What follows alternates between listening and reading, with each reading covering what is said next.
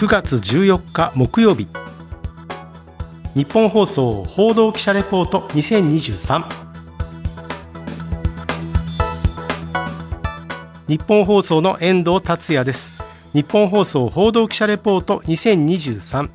このプログラムは日本放送の報道記者が政治、経済、事件、災害からこだわりのテーマまで日々取材し足で稼いだ現場の生きた情報をお伝えしていきます。毎週木曜日の午後に更新しています。今回はラグビーワールドカップ日本の展望とビールにまつわる裏話というテーマでお伝えしてまいります。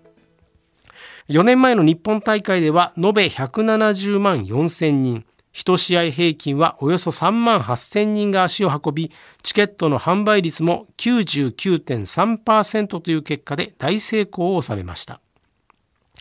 それから4年、今月8日に開幕したラグビーワールドカップ。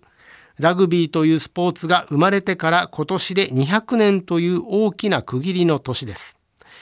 10回目となった今回の大会はフランスの9つのスタジアムで来月28日の決勝まで全48試合が繰り広げられます。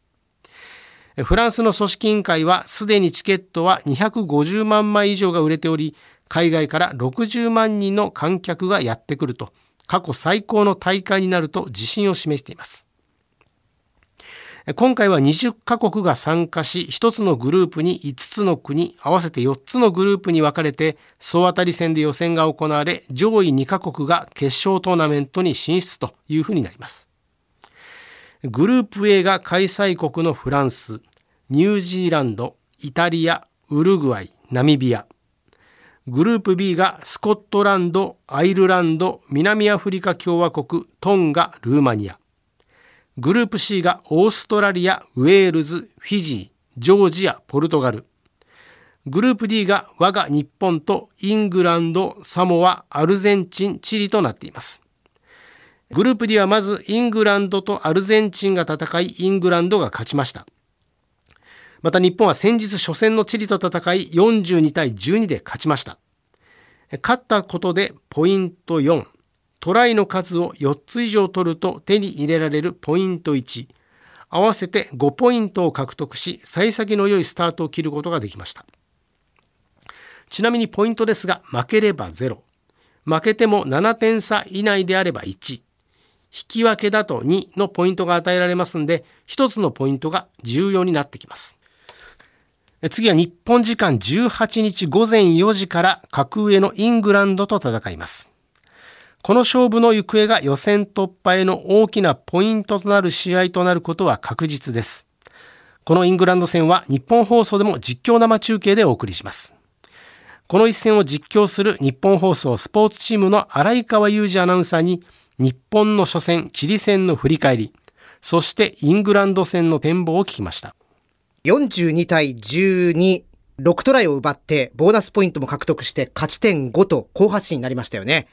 えー、日本は先制トライを許しました。まあ、それでも早めにトライを返して同点とした後にスクラムハーフ流れがパスだとかキックを場面によって使い分けるなど、あの、緩急をつけたボールの配球であっという間に主導権を握ることができたんですよね。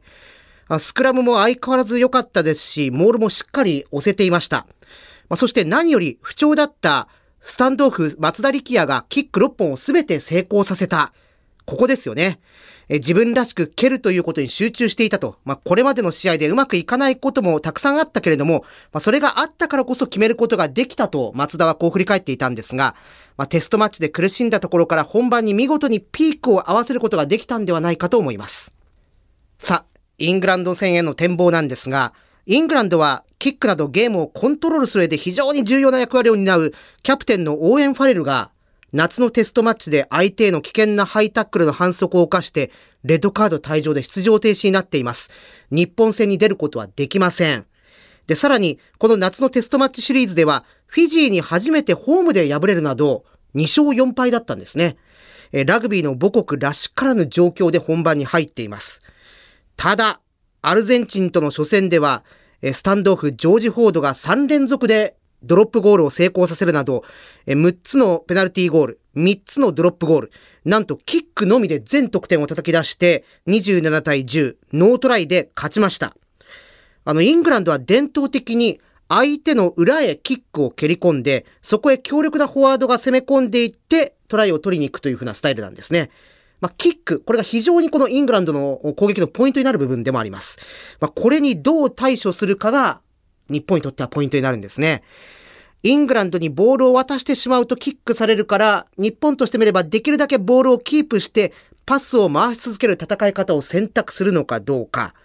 ただこの戦い方も自陣でミスを犯してしまうと非常に危険なことになってしまいます。80分間ずっとパスを回し続けるというのも非常に難しいと思います。まあ、相手はとにかくでかいし、背が高いし、パワーもあります。で、パスを繋いでいくことと、キックを手放すこと、まあ、これを両方やりながらそのバランスを取るってことが、おそらくイングランド戦では重要になってくるんではないかと思います。注目選手としては、松島幸太郎、セミシ・マシレは、ジョネ・ナイカブラのこのバックスリー、バックスの後ろ3人ということになるでしょう。イングランドにロングキックされた時にそのボールをミスなくキャッチして、どう処理するのかと。まあ、特に松島の場合は、ラインを突破するラン、走るというところも魅力的です。えー、相手と距離を取った位置から鋭いランで突破を図るシーンが作れたら、面白い展開になるんじゃないかと思います。もう一つは、スクラムで拮抗する、もしくは勝つ場面が一つでもあればというところなんですね。あの、日本放送リスナーで、のってけラジオのヘビーリスナーだったスクラム番長と言われています。日本代表の長谷川慎スクラムコーチの細かい分析と指導が実ることを願っています。最新のランキングでは、日本が14位、イングランドは格上6位となっています。厳しい戦いになると思いますが、前回4年前には強豪のアイルランド、スコットランドを破りベスト8に進出したという実績がありますから、ここはやはり勝利に期待したいと思います。ちなみに私は4年前の日本大会を取材しましたし、もともと観戦することが好きでしたので、お休みをいただいて日本対イングランドの一戦、現地で観戦してまいります。一方、優勝が予想されるチームはどこなのか。大手ブックメーカーでは前回優勝した南アフリカに加えてアイルランド、ニュージーランド、そして地元のフランスに人気が集まっているようです。優勝チームの予想と注目チームについて荒井川アナウンサーに聞きました。えー、優勝に近いチーム、その辺の予想になってくるんですが、開幕戦はフランスが勝ちました。開催国のアドバンテージを持って頂点もあるんではないかというところなんですが、ニュージーランドは開幕戦でそのフランス相手だったんですが、ワールドカップ史上初めてプール戦で敗れたということになりました。まあ、こういったように新しいことが起きたり、これまでの力関係がまた変わっていく大会になるかもしれません。例えば、近年、サモア、フィジー、トンガの南太平洋勢がバージョンアップしてきてるんですね。え特にフィジーは昨シーズン、南半球のプロリーグスーパーラグビーに参戦して、今シーズンはプレーオフにも進んでいます。まあ、過去にもあったんですが、またジャイアントキリングがあるかもしれません。まあ、初戦はフィジー敗れましたけどね、この辺からどうなるかはわかりません。また、ラグビーといえばビール。ラグビーを生んだイギリスでは、ノービア、ノーラグビーと言われるように、ラグビー観戦にはビールがつきものと言われていますが、4年前の日本大会のビールの売り上げは凄まじかったようです。4年前の日本大会はハイネケンが独占販売権を持っていたんですが、開催された9月の販売量は前の年の同じ月に比べて3.4倍を記録。試合会場での消費に関しては、例えば9月21日に札幌ドームで開催されたオーストラリア対フィジー、9月22日に行われたイングランド対トンガでは観客およそ3万6千人に対し1万7700リットルから1万8600リットルと通常の野球やサッカーの時の消費量に比べて3倍から4倍記録したそうです。私も4年前の日本大会は取材記者としていくつかの会場に伺いましたが、会場の前にあるコンビニエンスストアのビールが売り切れになっている光景をいくつも見かけましたし、コンビニエンスストアの前で酒盛りをしている外国人の方も多く見かけました。やはりラグビーはビールあってのものということを実感しました。そういった意味ではアジアで初めての開催となった日本大会は経済効果6464億円と過去最高を記録したのは日本人にとって誇ることができる数字でした。そしてビールにまつわる裏話を一つお伝えします。今回のフランス大会ではアサヒビールが公式ビールの座を獲得しました。このスペシャルスポンサー契約は全ての業種を合わせて6社しか選ばれないという名誉なものです。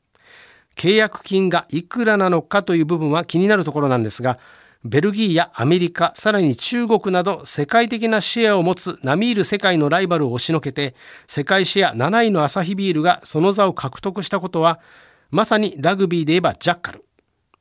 タックルで倒れた選手からボールを奪い取るという流れを変えるプレー。まさに動物のジャッカルが獲物を食べる様子に似ていることからこの名前がついたそうなんですが、まさに日本メーカーによるジャッカルといったところでしょうか。実はフランスでは1991年にスポーツの会場でアルコールの提供や広告が禁止するという法律、エヴァン法というんですが、この法律が制定されました。そのためこれまでの公式ビールだったハイネケンが懸念を示したという事情もあるようですが、逆にアサヒビールがどんなアイデアでスーパードライやドライゼロの認知度を上げていくのか、一人の日本人として非常に興味があります。ちなみにフランス対ニュージーランドの開幕戦、およそ7万8000人と超前になったスタジアムでのサイネージ広告は漢字で辛口とだけ書いてありました。もちろんスーパードライをイメージさせる銀色の背景に黒い文字となっていました。また会場ではノンアルコールビールのスーパードライのドライゼロの販売もあるんですが、この広告も0.0%スーパートライドライとラグビーのトライをかけたのかなと、ある意味笑いに持ってきた広告でした。個人的にはスーパートライというものは日本でもちょっと売ってほしいなというふうに思います。最後にラグビー全体の未来について64万人程度と言われる南アフリカ、36万人程度と言われているイングランド、27万人程度と言われているオーストラリアがラグビー人口の多いベスト3の中で日本のラグビー人口は10万人前後と言われています。実は高校ラグビーの人口はこの20年で3万人から1万7千人と4割減ったという衝撃の数字も出ています。確かに私は33年前に大分県立別府鶴見ヶ丘高校という高校に通っておりました。私の高校は大分県の大会では毎年決勝に進出して決勝で花園の常連の大分舞鶴に負けるというラグビー部があってかなりの人気があった時代もあったんですが今やスターティングメンバーの15人の部員を集めるのも一苦労といった状況を聞いております。もちろん少子化の影響はありますがラグビーをやる人が減っている。この危機感をどう考えるか荒井川アナウンサーに聞きました。あの最大の要因は少子化まあ、これは否めないと思います。これはどのスポーツでも同じだと思います。まあ、それとここ3年ほどはコロナ禍の影響でコンタクトスポーツですから、あの、試合そのものが組めなかったというところもおそらく影響してるんではないかと思います。あの、そもそも保護者がコンタクトスポーツを子供がやることを嫌ってるんではないかというふうな勘ぐる向きもあるようなんですけれども、これは減少傾向の決定的な要因ではないと思います。なぜならば、小学生までの年代を受け入れる地域のラグビースクールというのは増加傾向にありまして、まあ、加入者もそれなりにいるんですね。で、ラグビー関係者の間でよく聞かれるのは、中学生の年代がボトルネックになっていると。まあ、幼少期から小学生までに、まあ、習い事のような延長といった感じで地域のラグビースクールに入る。まあ、放課後楽しくラグビーに触れるという機会はたくさんあるんです。ところが中学校へ上がると、放課後に学校の部活動がある。でも中学校の部活にラグビー部がないというケースが多いんですね。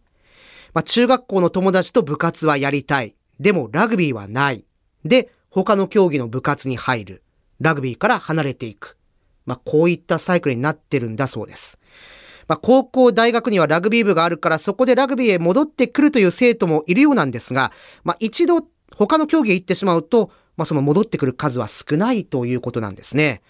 まあ、これはあの中学生年代の指導者を増やすということも対策の一つでしょうし、まあ、そして中学校以降の学校の部活至上主義といったところからの脱却というのも必要なのではないかと思います。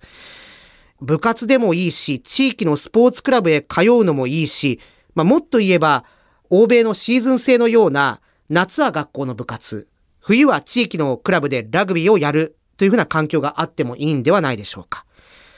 日本ラグビー協会も当然懸案事項として認知していて、中学生年代の大会を作ったり、試合をできるだけ多くできるチャンスを増やそうとしています。まあ、なかなか1年2年で結果が出るものではないので、まあ、少子化の中で他の競技との取り合いになるっていうのは、まあ、これはもう必死ですので、まあ、非常に難しい問題であると思います。私は小さい頃は空手、中学校の頃はバレーボール部という形だったんですが、